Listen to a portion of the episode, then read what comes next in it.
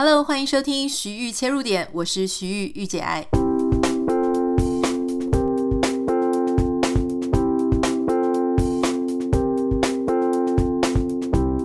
欢迎收听今天的节目。昨天我们在节目当中讨论到，就是关于台湾的道路设计嘛，我就觉得说，哎，怎么没有这个专用的左转车道？那我觉得我有一个事情没有讲清楚，就是在美国。呃，专用的左转车道通常它会是把这个中间的中岛，中岛就是中间有种一些什么草地啊、树的地方，它会在那个接近十字路口的时候，哈，通常这个中岛它就会把它凹进去一块。所以我其实也在想说，诶，这个左侧这个空间到底怎么腾出来？哈，其实有很大一部分是这个中岛。中岛它把它凹进去之后，哎，旁边就生了两条可以带转左转的车道。那有一些当然它就没有中岛，可是它还是会去做相关的规划。那昨天因为我们在节目当中有提到说，台湾好像比较少，如果有的话可以跟我分享。那我们真的有几位听众就很开很可爱哦，就是还会跟我分享说。在台湾真的不多哦，就像我们讲的一样。可是呢，居然也有一些道路，它其实已经有做相关规划了。那因为是网友提供的讯息哈，我不知道是不是完全正确，大家可以有经过的时候可以去看一看哈。有一位网友他说在，呃台北的中华路跟忠孝西路口的那个六线道哦，那他有看到这个相关的类似这样的左转车道。那有另外一位网友，他是住在新竹，他说新竹的芎林跟平镇啊，有一些大的路口会有一些可以往左切入的车道，只是没有很长或是没有很宽了哈。那我们还有一位特别的听众，就是苦林老师，他有提到说，其实像现在，因为他住高雄，他说高雄市呢，除了一些流量很小的道路，那如果说呃。一些新的路或是旧的马路也都有左转道，而且红绿灯的时候都是让路人的绿灯先亮一阵子，汽车的绿灯才会亮，保障行人安全。我不太确定这个所谓的左转道是指只能左转，还是说它是直行，然后特别空出来一个位置，让左转的车道有一个地方可以停靠。因为我要讲的事情是左转，如果你是原本是直走。好啊！突然走着走着，突然它就画成左弯，我觉得这个还是没有解决问题。或是你走着走着走着，诶，它是左左弯跟直走都可以，这个也不是我的意思。一定要是它是专门空出来一个空位，增加出来两道，只是给左转的。好，那如果说你住在高雄的话，可以跟我分享一下，说，诶，是不是确实这跟你的体验也是很像？如果是的话，那真的呃，就是我觉得这个城市规划。真的是非常的重要啦。好，今天我们就稍微 update 一下这件事情，但我想要跟大家聊的是另外一件事哈，就是大家也知道我跟我先生是基督徒嘛，那所以我们通常礼拜天的时候早上就是会去做礼拜。那这么多年来呢，其实我在台湾的时候就因为已经进入教会受洗啊，那因为差差不多也是十年前左右啦。那所以，如果说你每个礼拜都去听牧师讲道啊，哈，如果你有去过教会的话，你就会知道说，牧师讲道其实也有很多种类型，有的是会一直在读经嘛，好，分享一些经节；有一些是会讲一些生活当中的道理，然后贯穿一些经文啊，或是一些教义。好，我今天不是要跟大家传教，我要讲的事情是呢，因为累积了这么多年的经验，好，不管是在教会。或是我自己在外面的场子听别人演讲，或是我自己也常常在台湾的时候也常常在演讲，在美国也仍然继续在演讲。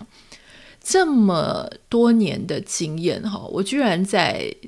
昨天，就是我们在这个美国最近的一个礼拜天的时候去演讲，我才突然发现一件事情。那么晚才发现这件事情，也让我自己本身感到惊讶，就是。我突然发现一件事，就是我以前没注意到，我为什么在听某一些演讲的时候，我会感觉很感动；可在某一些演讲的时候，我会觉得，虽然他讲的口若悬河，他讲的非常有道理，也很流畅，也很有自信，手势啊，该有的情绪都很到位，但我就是没有办法感动。作为一个听众，你要先知道说。自己为什么有些时候有些时候会很感动，有些时候会不感动？有一天你在成为演讲者，或者你在作为一个简报的人的时候，你才有机会去审视你自己的做法跟你的所谓的表演嘛。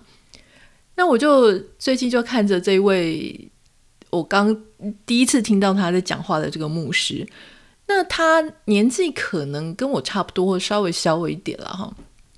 他讲得很流畅，有各种手势，然后也自信满满，感觉是非常有经验的一个演讲者。可是就是没有那种很感动的感觉啊。那我就是发现说，哎，奇怪，为什么？后来我就发现说，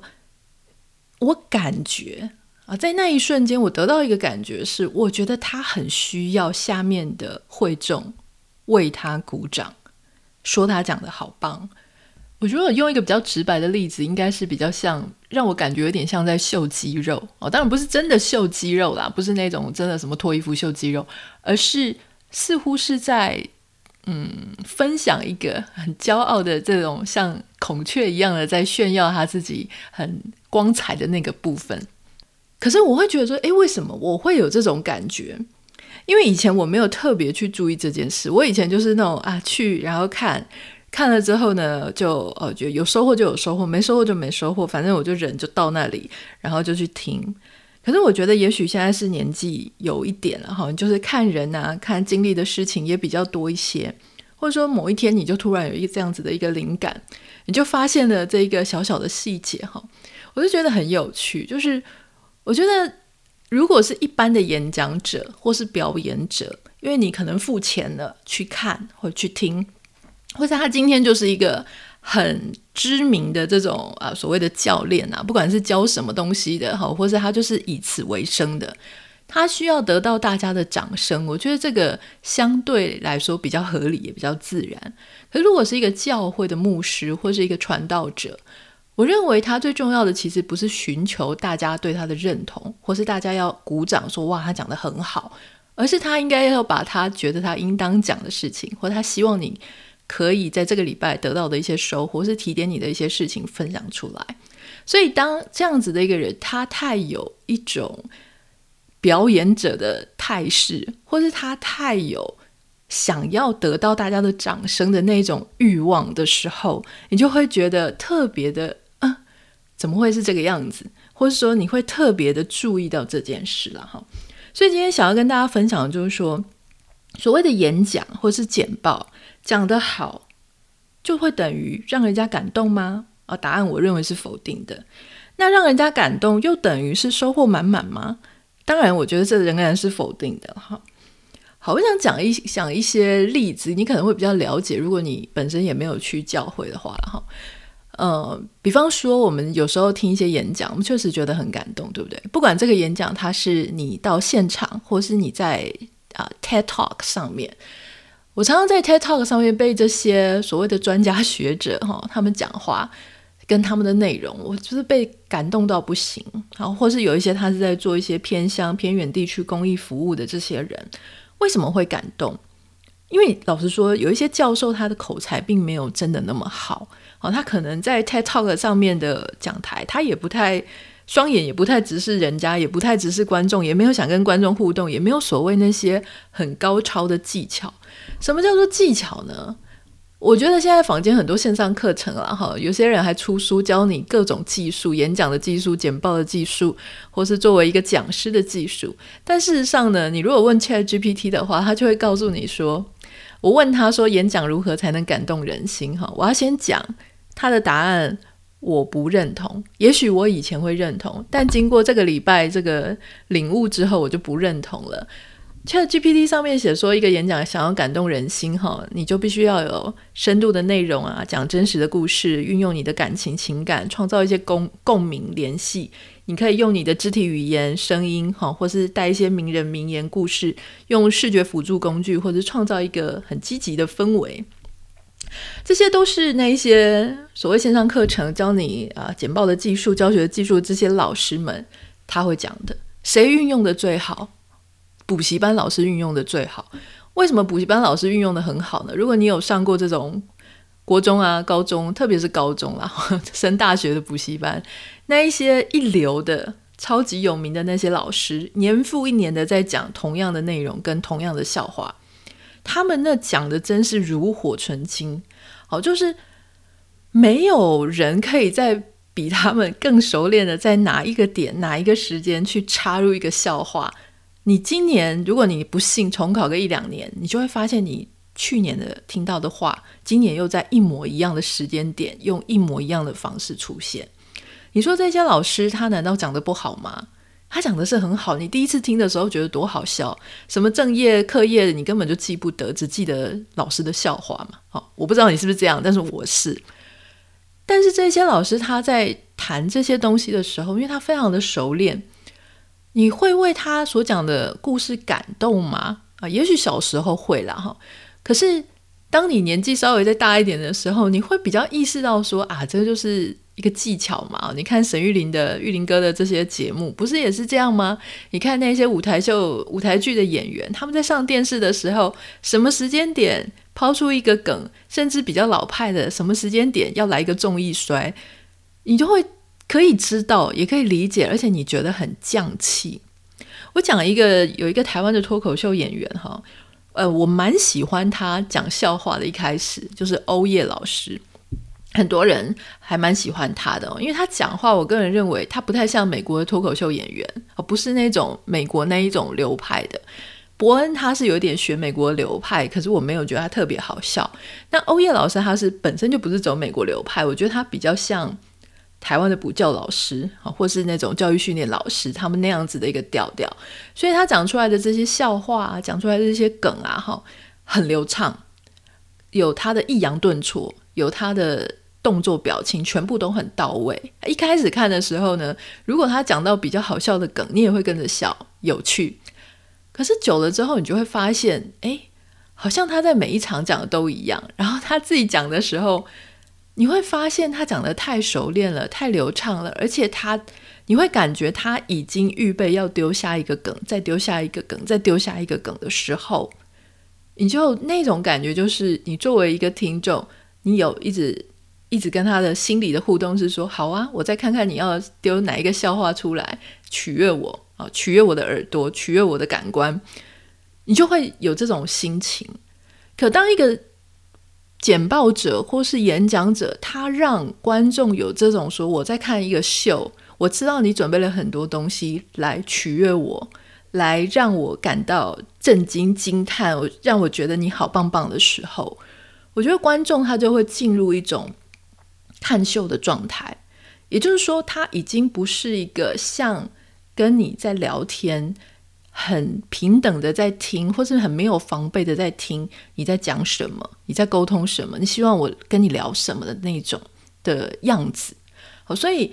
其实就像 Podcast 一样，我相信大家现在听我们节目，偶尔也会听其他的节目。那如果有一些节目，它就是可能聊天的时候正经八百啊，好，这个呃文字非常的琢磨。或是他的讲话其实很不自然，然后就感觉很像在念课文。那你为什么会觉得有一种距离感？感觉他好像不是你的朋友，就是因为你觉得他是准备好的，他这些内容都是设计好要让你听到的。当人遇到这种已经设计好哦，甚至他感受到他预期到你是设计好对他讲话的时候，他就比较难把你的。讲话的内容真的跟心里的事情去做呼应，他可能会透过你的内容去触类旁通一些事，可是你真的要讲到他感动，讲到他觉得他脆弱的地方被了解，讲到他觉得你跟他是同一个阵线，跟他是有同样的感受，你们是同样生活在这个生活里面，同样。嗯，有相同经验，同样受苦，同样喜乐，同样挣扎过、纠结过的灵魂，这一点会变得非常困难。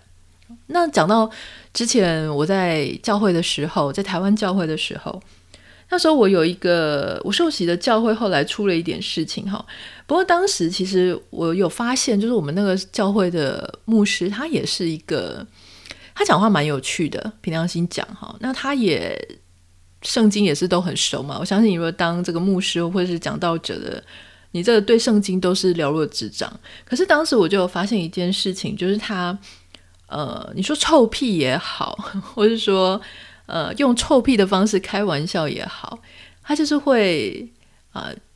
有一种就是说，来吧，大家帮我鼓掌吧，来吧，大家看我有多厉害，来吧，大家觉得啊，就是我就是大家的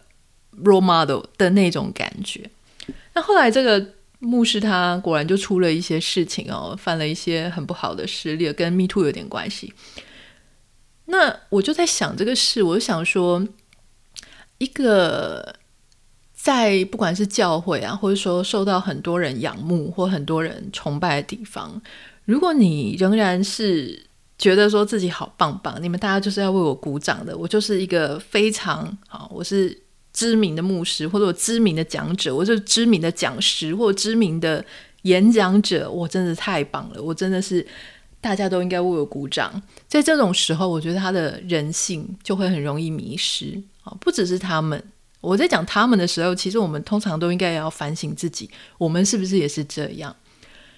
这个道理，我觉得大家在看自己的啊、脸书、看朋友的贴文的时候，其实我觉得你也可以用类似的想法哦、去观察你的脸书上的朋友们。有一些朋友，他们的发言、哦发文或贴照片，你可以很明显感受到，大概有三种类型。第一种类型是他真的完全不在乎社会眼光，一直不断的在批评各种事情，然后再发自己的牢骚。哈，当然他发牢骚的时候，也许是希望有一些